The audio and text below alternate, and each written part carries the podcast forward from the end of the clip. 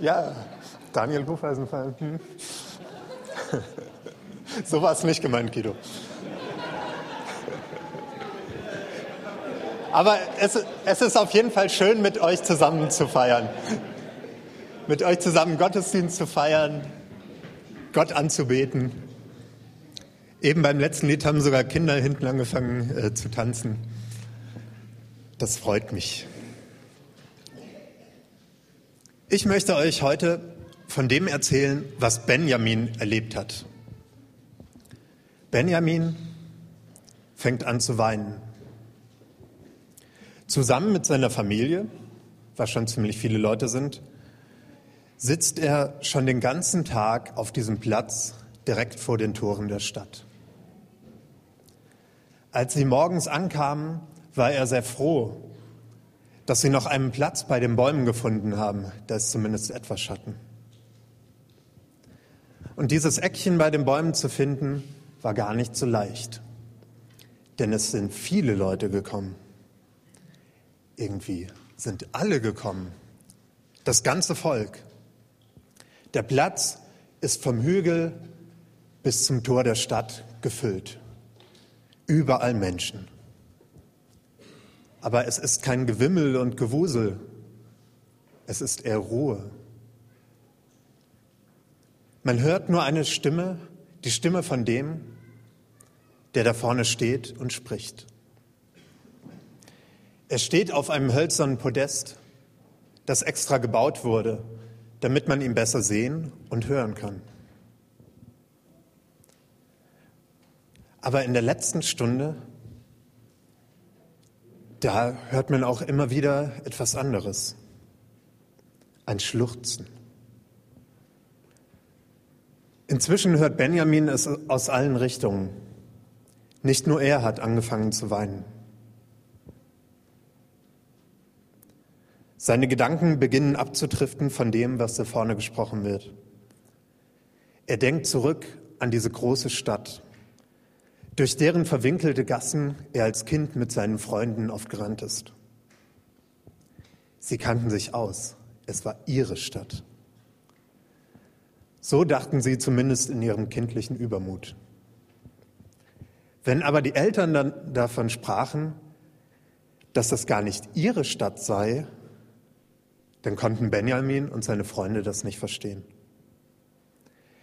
Die Eltern sagten immer wieder, unsere wahre Heimat, unser Land, unsere Stadt, das ist ganz weit weg, weit im Westen. Und diese Stadt, dieses Jerusalem, von dem die Eltern immer redeten, hat sich Benjamin dann noch größer vorgestellt. Eine riesige, gigantische, wunderschöne Stadt. Er wollte diese Stadt gerne mal sehen. Aber eigentlich hat er sich ja auch ganz wohl gefühlt in Babylon, wo er mit seinen Freunden immer zusammen sein konnte. Als Benjamin dann ein junger Mann wurde, konnte er immer besser verstehen, was seine Eltern meinten und von was sie sprachen, wenn sie Worte wie Heimat oder Exil benutzten. Er wollte nun auch zurück. Zurück in dieses für ihn unbekannte Land. In das Land, das der Herr ihnen gegeben hatte.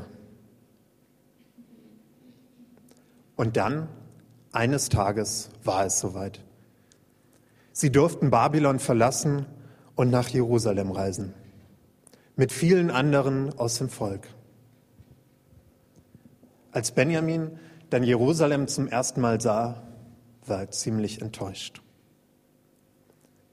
Es war eine kleine Stadt, viel kleiner als Babylon. Und irgendwie war es heruntergekommen. Der Tempel war zwar gerade wieder aufgebaut worden, aber es gab noch nicht einmal eine richtige Stadtmauer. Sicher war diese Stadt nicht. Und inzwischen hat er ja selber Kinder, da war ihm das schon wichtig, dass sie in einer sicheren Stadt leben. Aber dann kam dieser Nehemia, der Mundschenk des persischen Königs, und er baute die Stadtmauer wieder auf. Natürlich hat er das nicht alleine gemacht. Alle haben mit angepackt. Auch Benjamin hat unzählige Steine geschleppt. Und das war sogar für ihn ziemlich anstrengend. Jetzt steht die Stadtmauer. Jetzt sind sie wieder etwas. Durch die Stadtmauer ist Jerusalem wieder zu einer richtigen Stadt geworden. Sogar die anderen Völker drumherum zeigen jetzt ein bisschen was wie Respekt. Und dieser Nehemia, der die Stadtmauer aufgebaut hat, der hat auch ansonsten für Ordnung gesorgt, einige Dinge geregelt. Zum Beispiel, dass die armen Leute, die ziemlich verschuldet waren, dass denen ihre Schulden erlassen wurden. Ja, sie sind wieder was. Das, was sie zusammen aufgebaut haben, das hat sie zu einer starken Gemeinschaft werden lassen. Jetzt sind sie wieder ein Volk, sogar das Volk, das von Gott erwählte Volk. Und heute, heute haben sich alle versammelt, um von dem Priester Esra aus dem Gesetz des, aus dem Buch des Gesetzes zu hören. Dieses Gesetz, das der Herr dem Volk durch Mose gegeben hat. Benjamin wusste, dass es dieses Gesetz gibt, aber was nun alles genau da drin stand, das war ihm nicht so richtig bekannt.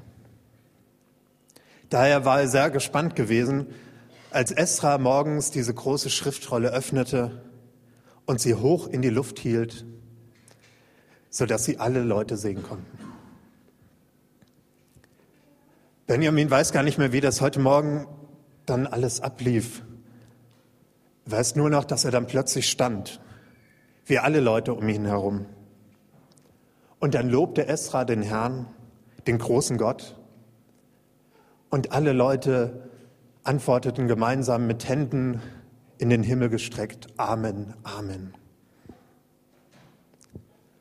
Und dann warf sich jemand auf seine Knie und berührte mit der Stirn den Boden. Erst einer, dann die Leute um ihn herum und irgendwann alle. Sie knieten auf dem Boden und priesen den Herrn, auch Benjamin. Dann las Esra stundenlang aus dem Gesetz und einige der Leviten erklärten es den Leuten und es wurde nicht langweilig. Benjamin hörte es und er verstand immer mehr. Er erkannte, wer Gott wirklich ist und was Gott von seinem Volk will. Er erschrak über sich selbst. Er spürte, wie fern er und das ganze Volk Gott eigentlich sind und wie wenig er dem entsprach, wie Gott sich die Menschen und die ganze Welt vorstellte. Ihm standen plötzlich Tränen in den Augen. Und dann hörte er dieses Schluchzen um ihn herum von den anderen Leuten. Und irgendwann konnte er es auch nicht mehr zurückhalten. Und er fängt an zu weinen. Benjamin sitzt dort und weint. Er ist so bewegt über das, was heute geschehen ist. Er ist so erschüttert über das, was er heute erstmals von Gott verstanden hat. Und da steigt Nehemia mit zu Esra und den Leviten auf dieses hölzerne Podest. Und sie sagen, Seid nicht traurig und weint nicht. Heute ist ein heiliger Tag, ein Festtag zur Ehre des Herrn, eures Gottes. Geht nun und esst fette Speisen und trinkt süße Getränke. Und gebt auch denen, die nichts haben. Macht euch keine Sorgen denn die Freude am Herrn ist wie eine schützende Mauer um euch herum.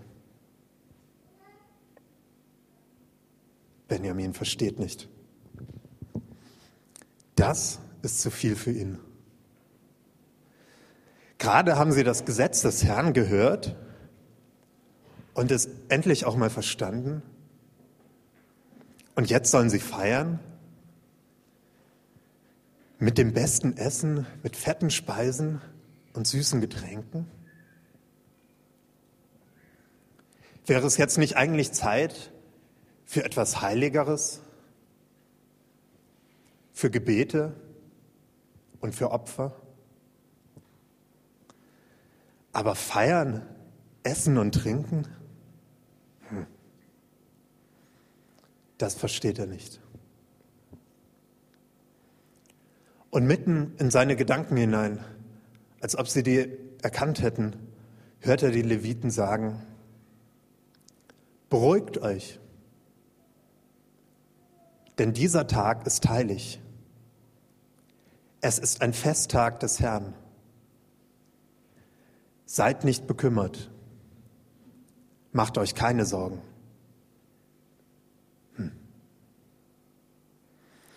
Okay, dann soll es wohl wirklich so sein. Wenn es ein Festtag für den Herrn ist, dann können wir uns freuen und ein Fest feiern. Dann werden wir wohl das leckerste Essen zubereiten, für das wir etwas zu Hause haben und daraus ein Festmahl bereiten. Und dazu dann auch noch alle einladen, die selber nicht zu Hause haben. Benjamin denkt sich, jetzt habe ich verstanden, um was es geht. Und er geht mit seiner Familie nach Hause, um das große Freudenfest vorzubereiten.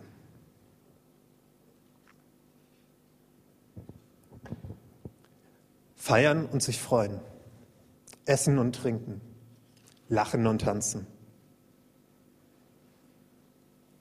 Wäre es jetzt nicht Zeit für Heiligeres, für Gebete und Opfer? Das hat Benjamin sich gefragt. Fragst du dich das nicht auch manchmal? So nach dem Motto, hm, wäre es jetzt nicht eigentlich besser, wenn ich in der Bibel lesen würde und beten würde, anstatt mit meinen Freunden feiern zu gehen? Für manche Christen, gerade für Jugendliche, sind das manchmal zwei voneinander getrennte Welten. Die Welt des Glaubens und der Gemeinde und die Welt, in der man mit Freunden Party macht und etwas trinkt. Ich kenne das auch. Bei mir hatte beides Mitte, lange Zeit auch nicht so viel miteinander zu tun. Aber wenn wir das feiern und Gott voneinander trennen, dann machen wir es eigentlich so wie die beiden Brüder im Gleichnis vom verlorenen Sohn. Der jüngere Bruder, der verliert sich total in dieser Welt des Feierns. Und der ältere, in der vermeintlich besseren Welt des Arbeitens und Regelnbeachtens. Aber beide haben es nicht richtig verstanden. Als der jüngere Sohn irgendwann wieder nach Hause kommt, dann sorgt der Vater zuerst für schicke Kleidung und für richtig gutes Essen. Und dann erzählt Jesus, dass sie ein fröhliches Fest feierten so dass der ältere Sohn, als er nach Hause kommt, das Singen und Tanzen hört. Sie feierten ein fröhliches Fest. Wir können feiern und gleichzeitig beim Vater sein. Gott liebt Partys. Mit Essen, Trinken und Tanzen. Jesus macht sogar mal bei einer Hochzeit, bei der er ist, als so viel getrunken wurde, dass der Wein schon leer war, aus Wasser noch neuen Wein, damit die Party fröhlich weitergehen kann. Die Welt und alles, was in ihr ist, gehört Gott. Und Gott spricht ein sehr gut dazu. Wir können feiern. Gott will sogar, dass wir feiern. Die Bibel ist voller Feste und Feiern. Immer wieder finden die Menschen und auch Gott einen Grund zu feiern. Das Volk Israel feiert oft, weil es Gott dankbar ist.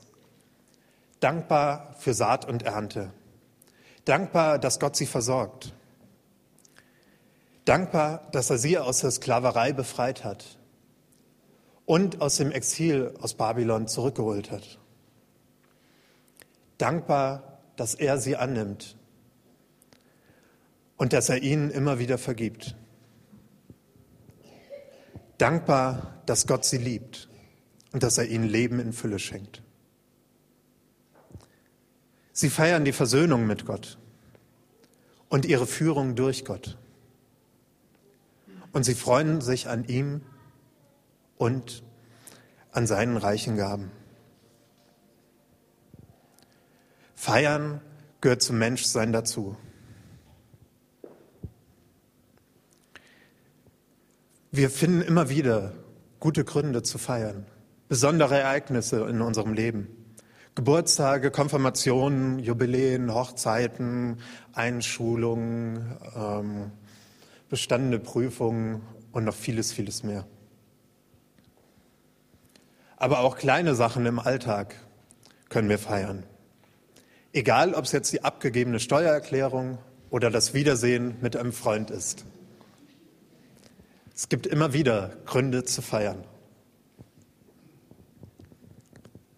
Und wenn wir feiern, dann lassen wir für einen Moment das Alltägliche ruhen und wir genießen das Besondere. Feiern bedeutet, das Besondere hervorzuheben. Und schwierig wird das erst dann, wenn das Feiern nicht mehr das Besondere im Leben ist, sondern die Flucht vorm Leben. Gott möchte, dass wir ihn und unser Leben genießen und feiern. Aber er möchte nicht, dass wir vor ihm und unserem Leben davonrennen. Feiern stärkt die Lebensfreude, die Beziehungen untereinander und die Beziehung zu Gott. Daher ist Feiern auch wichtig für Gemeinschaften. Sowohl für eine Familie als auch für ein ganzes Volk. Das haben ja auch Benjamin und die anderen Israeliten erlebt. Sie haben gemeinsam gearbeitet. Sie haben die Stadtmauer wieder aufgebaut. Sie hatten eine große Vision, die sie dann auch erfüllt haben. Und sie haben sich um das Gesetz Gottes versammelt. Sie haben gebetet und Gott die Ehre gegeben. Aber eine Sache, die hat noch gefehlt. Das gemeinsame Feiern. Mit fetten Speisen und süßen Getränken. Und dabei, als sie gefeiert haben, haben sie auch nicht vergessen, auch die einzuladen, die selber nichts haben. Also gehört auch diese gute Gewohnheit des Teilens zum Feiern mit dazu. Wie kannst du diese beiden Gewohnheiten verbinden, das Feiern und das Teilen?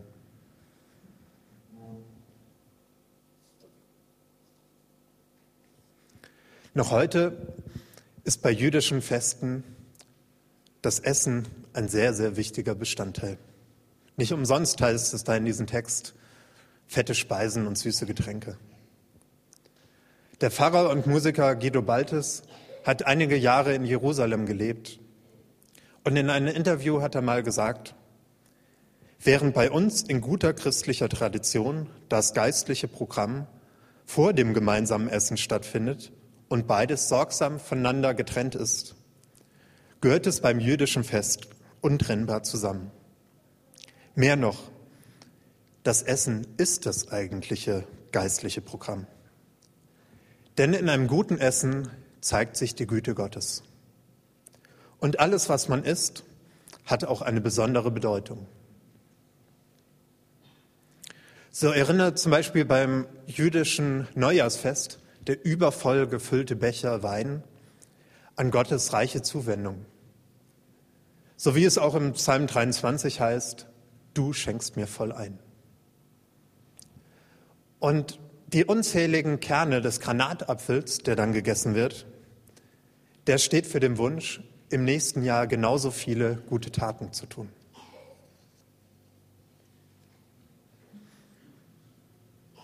Gemeinsam essen und gemeinsam feiern, das ist wichtig. Das können wir immer wieder erleben. Das haben auch die Jesus Freaks, die in ganz Deutschland alternative Gemeinden haben, erfahren, dass dieses Feiern wichtig ist. Die letzten Jahre hatten, hatten die einen Prozess, haben sie Konzil genannt, ähm, wo die darüber nachgedacht haben, wie die theologische und so die Ausrichtung der Gemeinden und der ganzen Bewegung in Deutschland sein soll. Und dafür haben sie sich mehrmals im Jahr an einem Ort getroffen und ziemlich lange und heftig darüber diskutiert.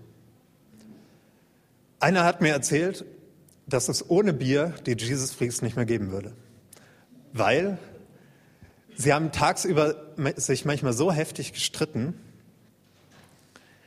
und abends haben sie dann zusammen ein Bier getrunken und gemeinsam getanzt. Und wenn sie das nicht getan hätten, dann würde es die Jesus Freaks zumindest als eine gemeinsame Bewegung in Deutschland so nicht mehr geben. Gemeinsam feiern kann uns helfen bei Konflikten, bei Streit, wieder zusammenzufinden, das Gemeinsame zu entdecken. Und gemeinsam feiern kann uns auch helfen, Grenzen zwischen Menschen oder zwischen Gruppen zu überwinden. Toll fand ich da diesen Benefits Band Contest, der hier Anfang des Jahres stattfand. Da haben genau hier, wo ich jetzt gerade stehe, Leute aus unserer Gemeinde, aus anderen Gemeinden, aus der Moschee, mit der Bürgermeisterin und dem Dekan und noch viel mehr zu türkischer Musik getanzt. Das war was Tolles. Das war gemeinsam feiern, was auch Grenzen überwunden hat. Feiern ist wichtig und feiern ist gut. Das ist uns bewusst, deshalb haben wir das auch in den Zielen, die wir für Elia formuliert haben. Ja, da haben wir gesagt, als Gemeinschaft und als Einzelne leben wir einen bewussten Rhythmus aus Beten, Feiern und Arbeiten. Genau diesen Rhythmus hat ja auch Benjamin mit seinem Volk gelebt. Sie haben die Stadtmauer aufgebaut, sie haben das Gesetz gehört und gebetet und dann haben sie gefeiert. Ein solcher Rhythmus ist gut. Sowieso ein Rhythmus bei dem Feiern. Das ist was Gutes und das haben Leute schon lange vor uns entdeckt. Deshalb finden die meisten Feste, die wir so kennen, ja auch im Jahresrhythmus statt. Und durch einen solchen Rhythmus kann Feiern zu einer guten Gewohnheit werden. Und ich finde es schön, wenn wir auch als Gemeinde einen solchen Rhythmus leben und immer wieder gemeinsam feiern. Die gemeinsamen Gottesdienste jede Woche und auch so große Feste wie jetzt bald Weihnachten. Und zwischendurch dann auch mal so besondere Highlights wie die Glory Party am Samstagabend auf der Gemeindefreizeit, wo sehr schön deutlich wurde, dass gemeinsam feiern und Gott loben absolut kein Gegensatz ist. Die nächste besondere Party wird übrigens gerade geplant. Nämlich Anfang nächsten Jahres werden wir volljährig. Und also Elia wird 18 und ein 18. Geburtstag ist ja bekanntlich immer wieder ein guter Grund, um schön und groß zu feiern. Und ich finde, nicht nur der 18. Geburtstag ist ein guter Grund zu feiern, sondern auch der 2010. Geburtstag. Wer hat bald 2010. Geburtstag? Jesus, genau. Die Kindergottesdienstantwort, immer richtig. Also bald feiern wir den Geburtstag von Jesus. Und ich denke, das ist auch ein sehr guter Grund, um zu feiern. Denn Gott kam auf diese Welt und er wurde Mensch. Er möchte uns nahe sein und uns Leben schenken. Das ist das, was wir feiern in zwei Wochen. Und das ist etwas, worüber wir sehr, sehr dankbar sein können. Und deshalb können wir dann auf fette Speisen und süße Getränke vorbereiten. Und diese mit unseren Familien und unseren Freunden und vielleicht auch mit denen, die nicht so viel haben, gemeinsam genießen. Wir haben wirklich viele gute Gründe, Gott dankbar zu sein und gemeinsam zu feiern. Diese sollten wir auch nutzen. Amen.